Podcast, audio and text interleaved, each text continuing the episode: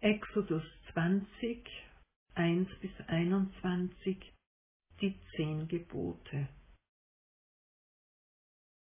Gott sprach alle diese Worte. Ich bin der Herr dein Gott, ich habe dich aus dem Land Ägypten herausgeführt, aus dem Leben in der Sklaverei. Du sollst neben mir keine anderen Götter haben. Du sollst dir kein Bild von Gott machen. Nichts, was im Himmel und auf der Erde ist und im Wasser unter der Erde, kann ihn darstellen.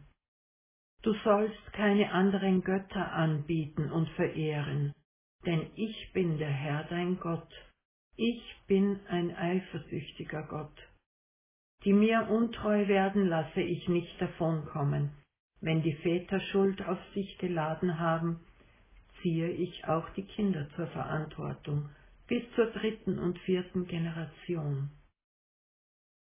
Doch die mich lieben und meine Gebote befolgen, erfahren meine Güte noch in tausend Generationen. Du sollst den Namen des Herrn deines Gottes nicht missbrauchen, denn wer das tut, den wird der Herr bestrafen. Du sollst an den Sabbat denken. Er soll ein heiliger Tag sein. Sechs Tage in der Woche darfst du jede Arbeit tun, aber der siebte Tag ist ein Ruhetag. Er gehört dem Herrn, deinem Gott. An diesem Tag darfst du keine Arbeit tun, weder du selbst noch dein Sohn oder deine Tochter, dein Sklave oder deine Sklavin, auch nicht dein Vieh oder der Fremde in deiner Stadt. Denn in sechs Tagen hat der Herr den Himmel, die Erde und das Meer gemacht, mit allem, was dort lebt. Aber am siebten Tag ruhte er. Deswegen hat der Herr den Ruhetag gesegnet und ihn zu einem heiligen Tag gemacht. Du sollst deinen Vater und deine Mutter ehren und für sie sorgen. Dann wirst du lange leben in dem Land, das der Herr dein Gott dir geben wird. Du sollst nicht töten. Du sollst nicht Ehe brechen. Du sollst nicht stehlen. Du sollst nichts Falsches über deinen Nächsten sagen. Du sollst nichts begehren, was deinem Nächsten gehört, weder sein Haus noch seine Frau, seinen Sklaven oder seine Sklavin, sein Rind, seinen Esel oder irgendetwas anderes. In der vertiefenden Betrachtung für diese Etappe konzentrieren wir uns auf das erste Gebot, Exodus 20, 1 bis 2. Gott sprach alle diese Worte. Ich bin der Herr, dein Gott. Ich habe dich aus dem Land Ägypten herausgeführt, aus dem Leben in der Sklaverei. Du sollst neben mir keine anderen Götter haben. Martin Luther sagt, einen Gott haben heißt etwas haben, worauf das Herz gänzlich vertraut. Die zehn Gebote werden manchmal als ethisches Naturgesetz bezeichnet, die allen Kulturen und Religionen, das heißt auch allgemein dem menschlichen Gerechtigkeitsempfinden einsichtig sind und zugrunde liegen. Diese Aussage hat viel für sich. Aber im ersten Gebot der zehn Worte, wie sie hebräisch heißen, der zehn Gebote, ist nichts zu spüren von einem solchen allgemeinen. Es stellt uns vor den Gott, der sich in der Bibel geoffenbart hat und der uns gebietet, du sollst keine anderen Götter neben mir haben. Einige Zeilen später hören wir sogar, denn ich, der Herr, dein Gott, bin ein eifersüchtiger Gott. Jedenfalls ist hier unüberhörbar markiert, dass sich aus Sicht der Heiligen Schrift ethisches, menschliches, Gemeinschaft ermöglichendes, Freiheit erhaltendes Leben und Handeln nur dort stabilisiert, wo Menschen an Gott gebunden sind. Bibelwissenschaftler sagen uns, dass die zehn Gebote in einem apodiktischen Stil verfasst sind. Diese Redeweise drückt etwas Endgültiges, nicht Verhandelbares aus. Es sind nicht zehn unverbindliche Vorschläge, die man drehen und wenden und zurechtbiegen könnte. Ein Ausleger sagt, es werden keine allgemeinen und blassen Sittenregeln gegeben, sondern es wird das Recht aufgerichtet, unter dem das Volk im neuen Land zusammenleben soll, das sein Verhältnis zu Gott bestimmen und die Lebensmöglichkeiten der Menschen schützen soll. Nun dürfen wir aber zwei Rahmenbestimmungen nicht außer Acht lassen, Rahmenbestimmungen, die der christliche Glaube setzt. Die erste Rahmenbestimmung ist, dass Jesus selbst den Sinn der zehn Gebote und aller Gebote so zusammenfasst. Das höchste Gebot ist das, höre Israel, der Herr unser Gott ist der Herr allein und du sollst den Herrn, deinen Gott, lieben von ganzem Herzen, von ganzer Seele, von ganzem Gemüt und von allen deinen Kräften. Das andere ist dies. Du sollst deinen Nächsten lieben wie dich selbst. Es ist kein anderes Gebot größer als diese. Die Liebe also ist der Geist, der alles durchdringt und den Maßstab für Auslegung und Befolgung auch der zehn Gebote liefert. Die Liebe ist also die erste Rahmenbedingung. Die zweite Rahmenbedingung, die der christliche Glaube setzt, ist die Botschaft der Vergebung und der Versöhnung. Jesus hat gesagt, du kannst scheitern, daneben hauen, du wirst scheitern, daneben hauen, aber es gibt das Verzeihen und die Umkehr. So Notker Wolf in seiner Auslegung. Wenn wir die zehn Gebote nun auf diese Weise verstehen, werden sie zu einem Lebensraum. Jedes menschliche Zusammenleben braucht Regeln, denn Glück und Willkür vertragen sich so wenig wie Liebe mit Egoismus oder Freiheit mit der Auflösung aller Strukturen. Nach dieser grundlegenden Orientierung über die zehn Gebote richten wir unser Augenmerk auf das erste Gebot.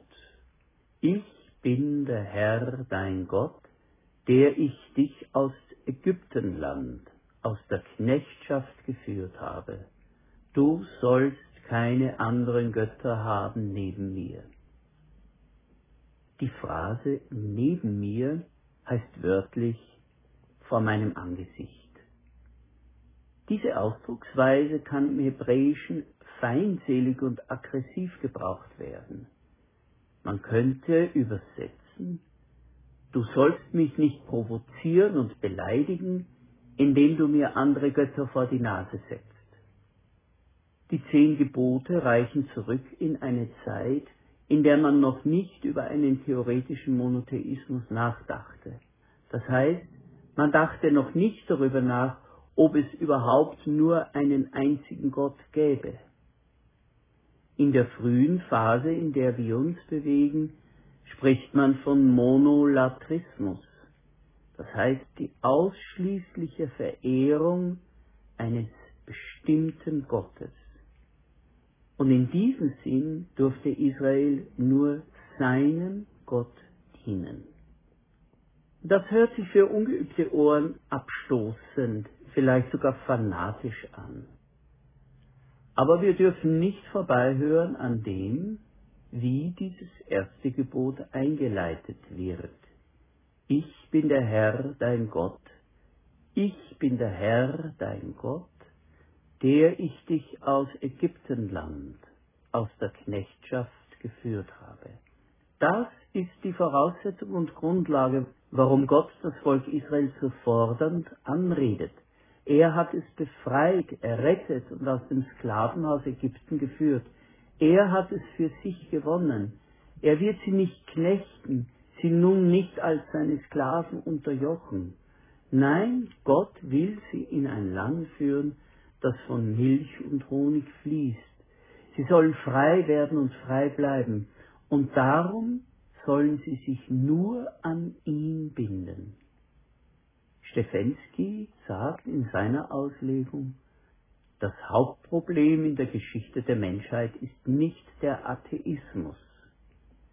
Das Hauptproblem sind die falschen Götter, denen die Menschen sich verschrieben haben, die sie anbietet, denen sie ihr Hab und Gut und manchmal auch ihre eigenen Kinder geopfert haben.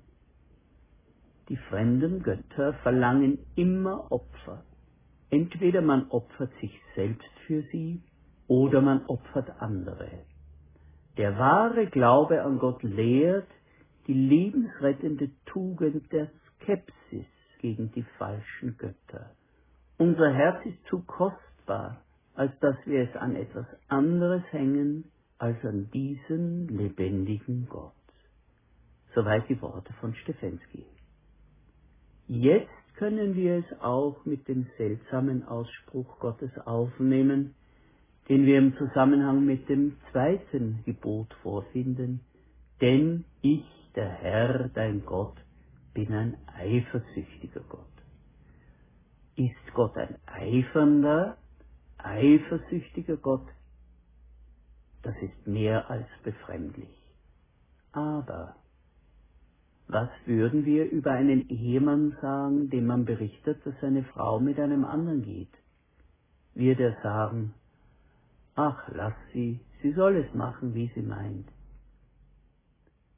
Uns wäre doch sofort klar, da stimmt etwas nicht. Da hat sich auch der Ehemann schon verabschiedet aus der Beziehung.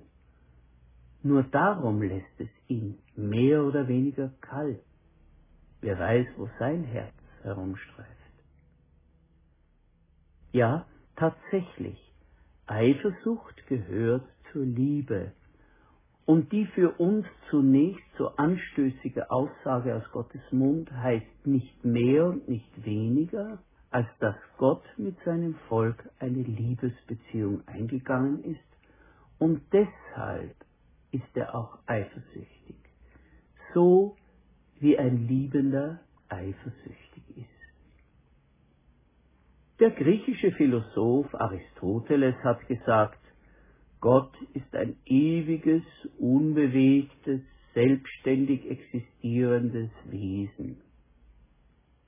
Wirklich? Ewig, unbewegt, leidenschaftslos, unberührt? Als Antwort auf dieses Gottesbild hat der berühmte französische Mathematiker Blaise Pascal einen Satz auf einen Zettel geschrieben, sein persönliches Vermächtnis. Er nähte es in seinen Rock ein und man fand es erst nach seinem Tod. Gott Abrahams, Gott Isaaks, Gott Jakobs. Nicht der Philosophen und Gelehrten. Er wollte damit zum Ausdruck bringen, dass Gott nicht eine Formel ist, nicht eine logische Summe. Der wahre Gott, der allein es wert ist, dass wir unser Herz an ihn hängen, ist nicht unterkühlt, unbewegt und empfindungslos. Gott ist leidenschaftlich liebend. Für die Israeliten beginnt die Liebesgeschichte ihres Gottes mit den Worten, ich bin der Herr, dein Gott, der ich dich aus Ägyptenland aus der Knechtschaft geführt habe. Christen erzählen diese Liebesgeschichte weiter. In Jesus wird Gott einer von uns. Jesus ist Gottes Herz mit Händen und Füßen, Augen, Ohren und Mund.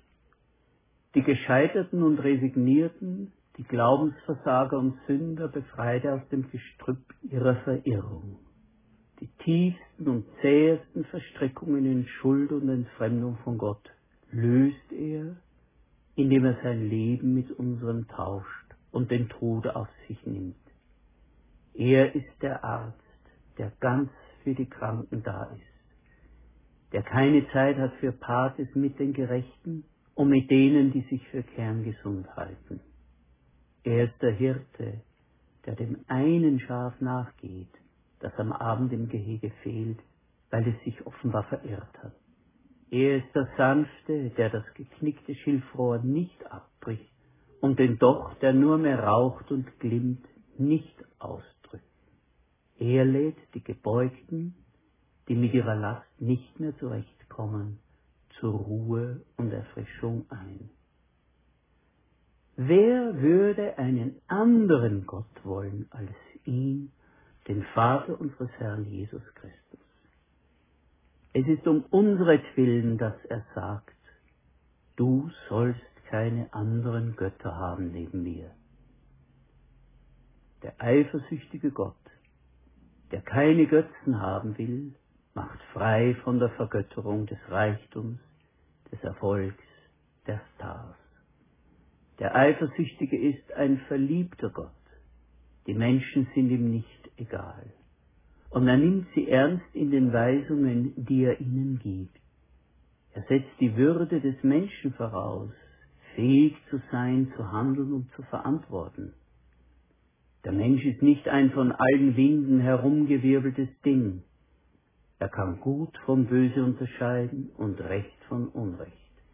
Er kann mit Gott das Leben wärmen, das Gebeugte aufrichten, das Recht lieben und der Güte dienen.